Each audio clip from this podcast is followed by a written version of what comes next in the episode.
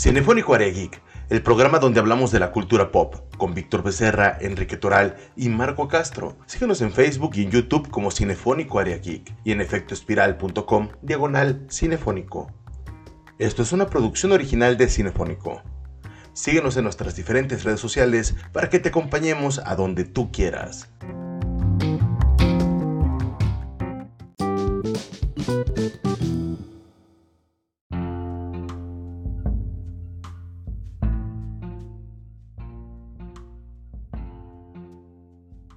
Bienvenidos a Cinefónico Área Geek y vamos a hablar, Rafa y yo, Kike y yo, de adaptaciones de fans que les quedaron muy chingonas, ¿no? Porque... Oigan, creo que el sueño de, toda, de todos es tú mismo eh, hacer una adaptación de tu cómic favorito, tu videojuego.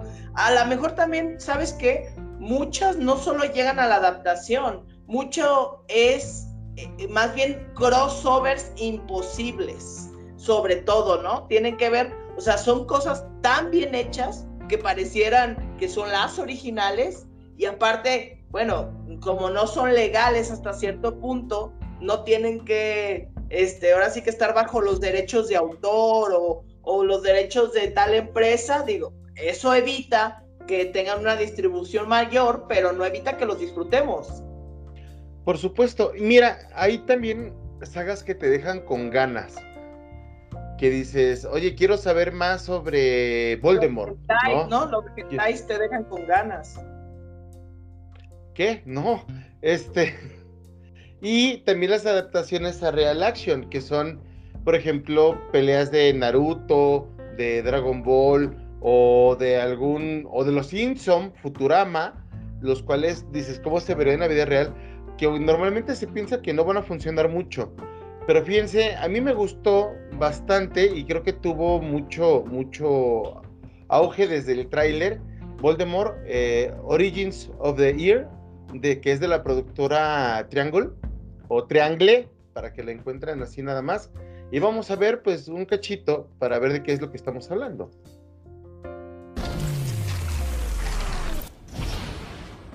Tom Marvolo Riddle after graduating from Hogwarts, quits his job at Borgin and Burke's and mysteriously disappears.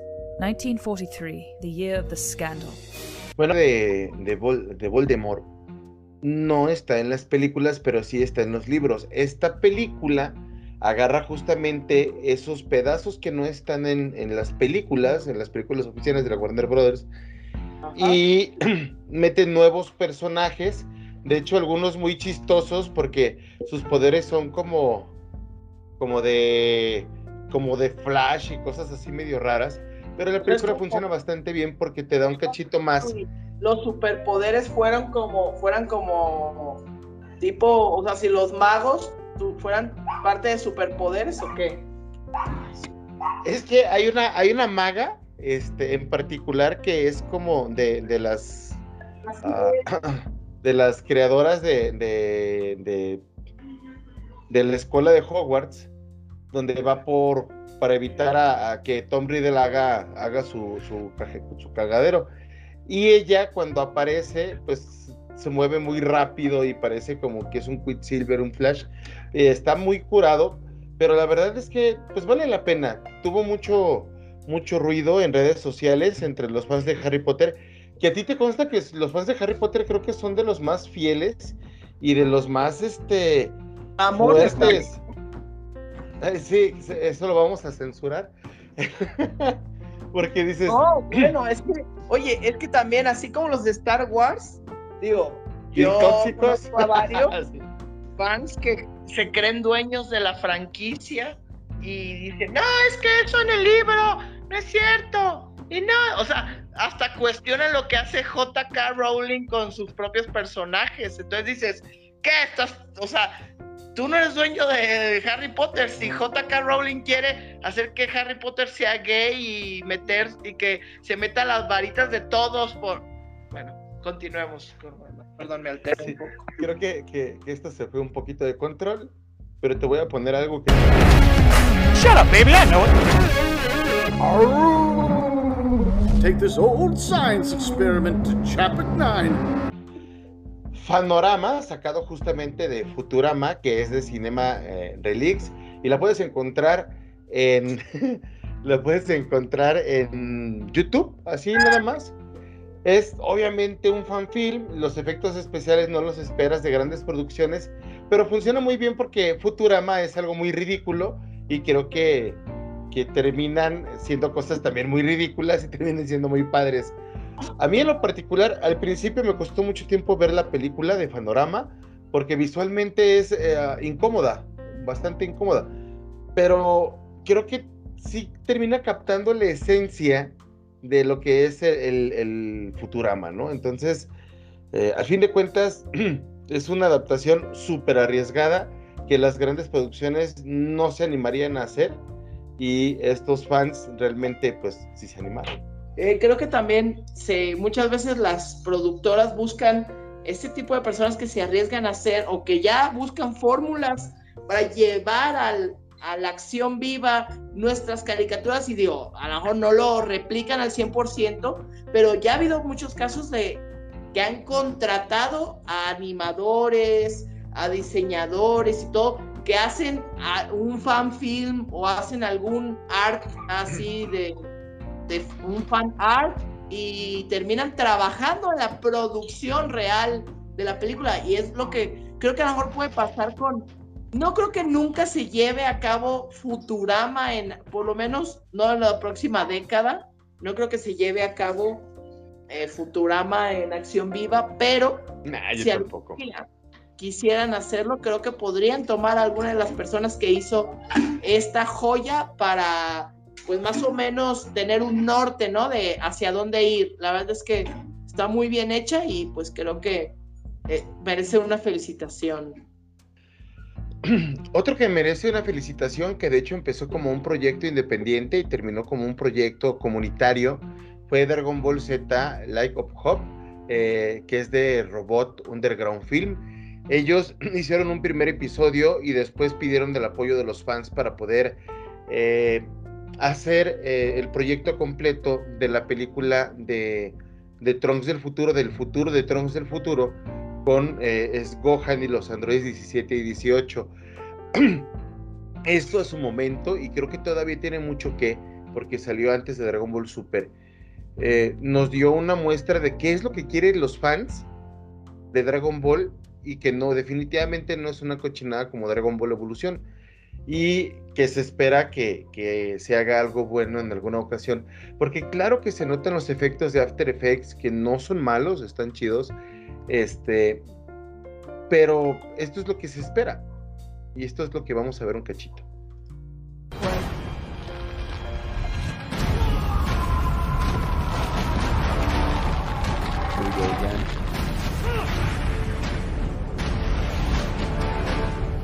Entonces, como lo comentamos, eh, este se hizo primero el proyecto, después se pidió a los fans que si podían cooperar para para hacer la película completa y terminó hecha chingona. ¿Sí o no, Víctor, que todo el tiempo has estado aquí? De pronto aparecí de la nada, como arte de magia. Fíjate que este, este de Light of Hope sí lo vi y es muy bueno, ¿eh? Estos fans de Dragon Ball, pues fíjate que a veces hacen las cosas mejor que, que las grandes productoras. La verdad, hasta con sus... Bueno, ya lo hemos visto en diferentes, eh, bueno, al principio lo que vieron en, en Cinefónico sin estar yo presente en este programa, pero ya estoy a la mitad y ya llegó el, ritmo del, y la magia de, este programa. Prosigamos, prosigamos. sí, me, emociono, me emociono. Pues y hablando de cosas que te emocionan mucho, Víctor, porque sé que eres un fan así de Star Wars. Y a la gente que no nos ve, que solamente nos escucha, Víctor tiene incluso un, un sable de Star Wars incrustado en la pared. Eh, de Sid, porque es una mala persona. Entonces, y justamente pues vamos a ver una de las peleas, que en su momento fue una pelea muy buena, pero después que salieron las precuelas de Star Wars, eh, dijeron, oye, ¿por qué Obi-Wan y Darth Vader se ven tan robotizados? Pues algunos fans se dieron a la tarea de incrustar algunas escenas muy bien hechas en eh, la película de de Una Nueva Esperanza de Star Wars, episodio 4, eh, ¿no? Y lo llamaron Star Wars Escena Darth Vader este, 5, de SC38 Reimaginated. Eh, algo así. Hay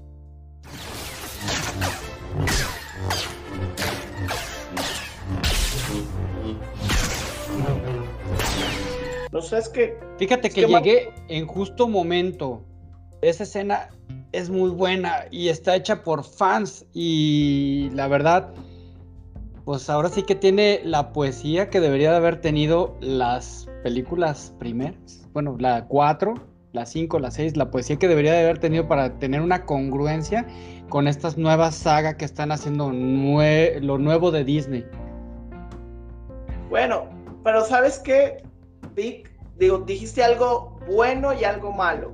Una, obviamente que eso es lo que debieron haber hecho los fans, enseñaron lo que tuvieron que haber hecho para que los siguiéramos y que Disney, pero lo malo es que, Víctor, perdóname, ya lo había dicho antes, tú ya no eres el target de Disney, perdóname, digo, tú ya vete a, a- a trabajar todo el día Y llega nota- a ver se nota en Obi-Wan en la persecución de Leia en el episodio 1. O sea, Sí, es que lamentablemente, o sea, lo- los fans que quiere agarrar ahora Disney no es, no es gente que le interese es retomar lo viejo, no es gente que va por la nostalgia, es un público nuevo, Vic. Entonces, Sí, pues eh, volvemos a lo mismo que hemos platicado. Después de todo es dinero. Dinero, dinero. Y el dinero nuevo es el, es el mejor. Ya no somos nosotros los viejos, ahora sí el target. porque Es que lamentablemente depende qué, de- depende qué es lo que veas en... Es que ustedes, digo, la verdad es que nosotros nos podremos quejar y podemos decir, ah, Disney, va-", pero Disney va a sacar otra película de Star Wars y la vas a ir a ver, y otra, y, y no te va a gustar, pero la vas a ir a ver, y, la vas, y la gente nueva que ni en la vida es Star Wars, no, si no logran alcanzar ese éxito, no, nunca, no van a ver, no van a consumir nada. Y Víctor, tú ya vas a ver de hoy hasta que te mueras todo lo que tenga que ver con Star Wars. Pues lo ¿Sí? sigo viendo. Hasta el momento lo por, sigo viendo. por, por decreto de Rafael Toral. no te si guste, sea bueno, no sea bueno, a ti ya te atraparon, a mí, a Marco. Entonces ya no somos el objetivo de Star Wars. Nos van a dar uno que otro dulce, pero no somos el objetivo clave, pues. Pero bueno, te van a, te van a, te van a existe- mostrar algo de nostalgia, un poco de nostalgia sí. para que recuerdes, pero de todos modos van a seguir a- agregando lo nuevo. sí, pero ahora sí, que Oiga, gracias. un comercial, un comercial así medio, medio raro hablando de lo nuevo. ¿Por qué si Buzz Lightyear es el juguete de la película que vio Andy? ¿Por qué hay nuevos juguetes que se parecen a la nueva película si ya teníamos el juguete de la película? Es que son piratas esos los nuevos. ¿no? Ajá, ah, o los viejos son piratas, ¿no? Es que neta estaba pensando eso y dije, ¿por qué? No, y se ve, y se ¿por ve qué? mejor el nuevo. ¿Has visto el nuevo juguete. juguete? ¿Has visto el nuevo juguete? Se ve mejor. Se ve muy bien hecho. Y el anterior, ¿no? O sea, bueno, está bien. Sigue, sigue, lo que sigue. Pero lo que sigue es una de las peleas que fueron muy, muy padres en, en Naruto. Y hay muchos fanfilms de Naruto en internet. Muchos. Eh, este es uno de ellos. Mm, para mi gusto, no es el mejor, pero definitivamente es excelente. Es muy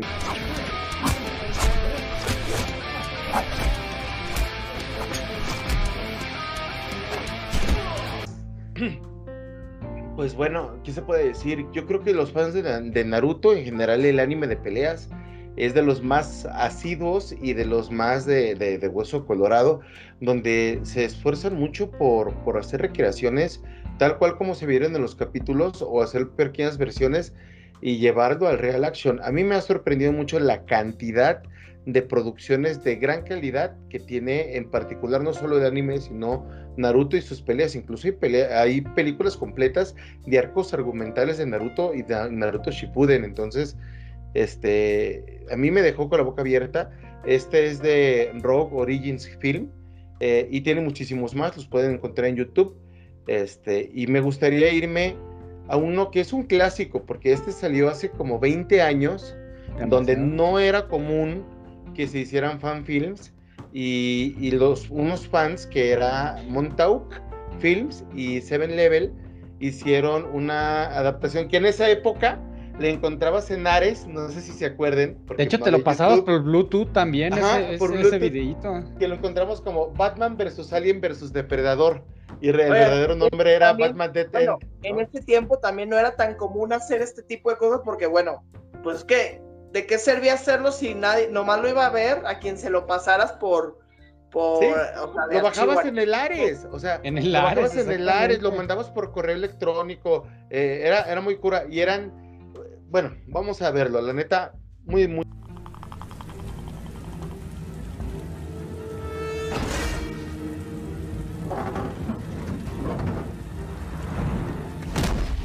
Yo creo que no hay mucho de qué quejarse. Eh, los atuendos son excelentes. El Batman es un Batman de tela porque era influenciado justamente por la serie animada y los cómics de la época de los noventas. Este, qué bonita sala tienes, Rafa. Eh, no, comedor.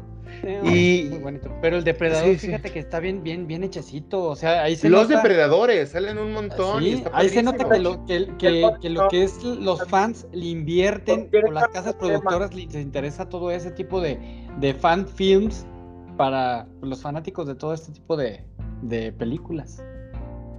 Yo creo que tienes que ir a buscar Batman Dead End eh, de Montauk Films y Seven Level. Lo puedes encontrar en YouTube por la misma productora que lo hizo. Y no tiene ningún desperdicio. Hay un Joker padrísimo que le da un discurso muy bueno a, Batman sobre la, culpa y cómo él es parte del problema. Y pues ni hablar. Mm, vayan, véanlo. Ni siquiera dura mucho y se van a quedar con ganas de más. Y de la misma manera, fíjate que, hablando de, de, Star Wars hace un rato, quiero compartir esto.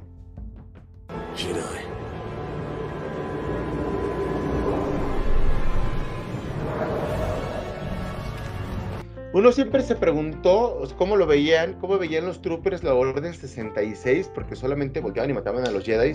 Y lo Loacher Film eh, hizo eh, este fanfilm que hace muchos, de hecho tiene, tiene muchos, no son en real action, son, este, son CGI, son, son hechos por computadora completamente. Este, no sé si los movimientos son muy buenos y sabe hacer las cosas muy bien. Lo pueden encontrar en, internet, en YouTube sin ningún problema. Este, pero está muy padre el, el, el, video porque hace mostrar, por ejemplo, el Jedi como ah, los ayuda y después le reconfiguran las imágenes poniéndolos como los usaban de carne de cañón, como eran crueles y por eso justifican el que hayan matado a los Jedi. A mí me parece un fanfilm muy bueno. Eh, lo Film eh, lo tiene muchísimos videos, pero este en particular es uno de mis favoritos y por eso lo, lo metí aquí. Fíjate que es interesante que le inviertan al, al CGI este tipo de cuestiones. O sea, está muy bueno. Yo he visto uno de de también de la Orden 66, pero más bien es como un tipo what if. ¿Qué hubiera ah, pasado si si no se vieran, si los si los troopers hubieran dicho, ¿sabes qué? No no le hago caso al chip y ayudo a los Jedi. Así también está, está muy bueno también ese. Y quiero terminar con una de las mejores productoras que de hecho tiene una interacción muy activa con, con sus seguidores donde cuando saca videos te dice, oye, vamos a enfrentar, por ejemplo, a Batman contra Darth Maul. ¿Quién crees que gane? Y según la votación, es el final que pone y siempre comparten el final alternativo. Este, vamos a ver un cachito y seguimos.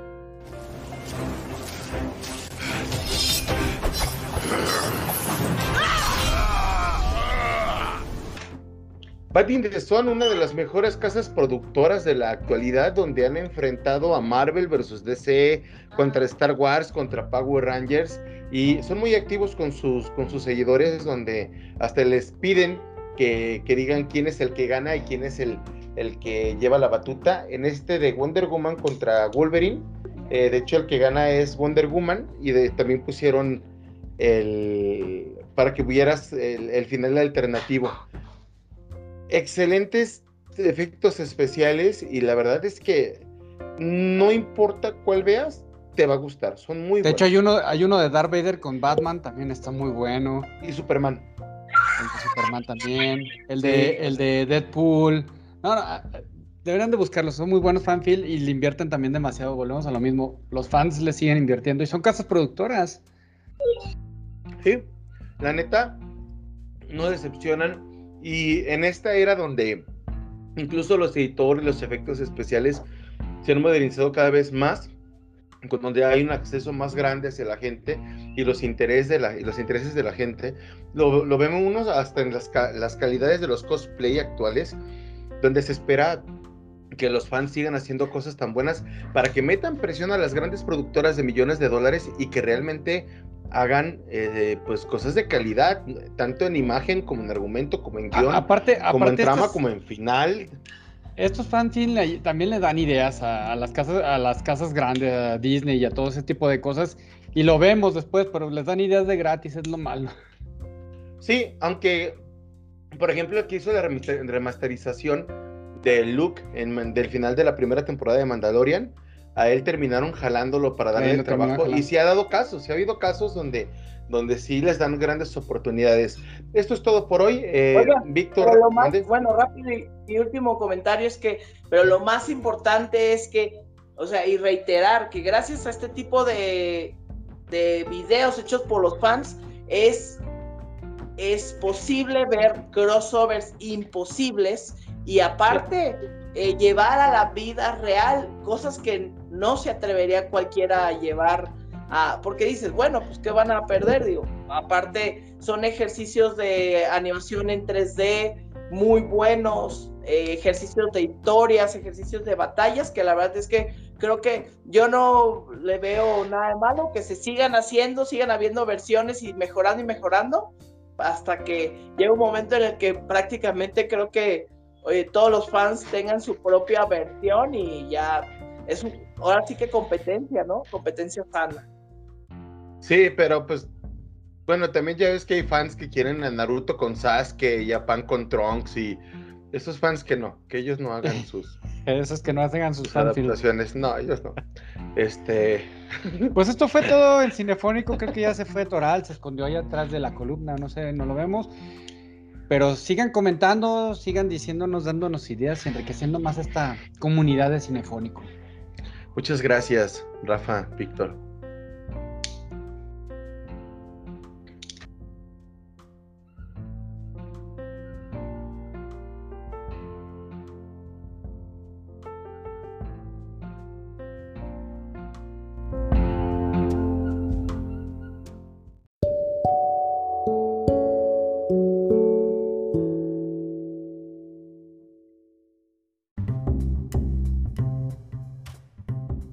Gracias por acompañarnos en un nuevo programa de Cinefónico. Si te gustó lo que escuchaste, recomiéndanos en las diversas redes sociales. Estamos como Cinefónico Área Geek en todas ellas. Un programa hecho para los amantes de la cultura pop.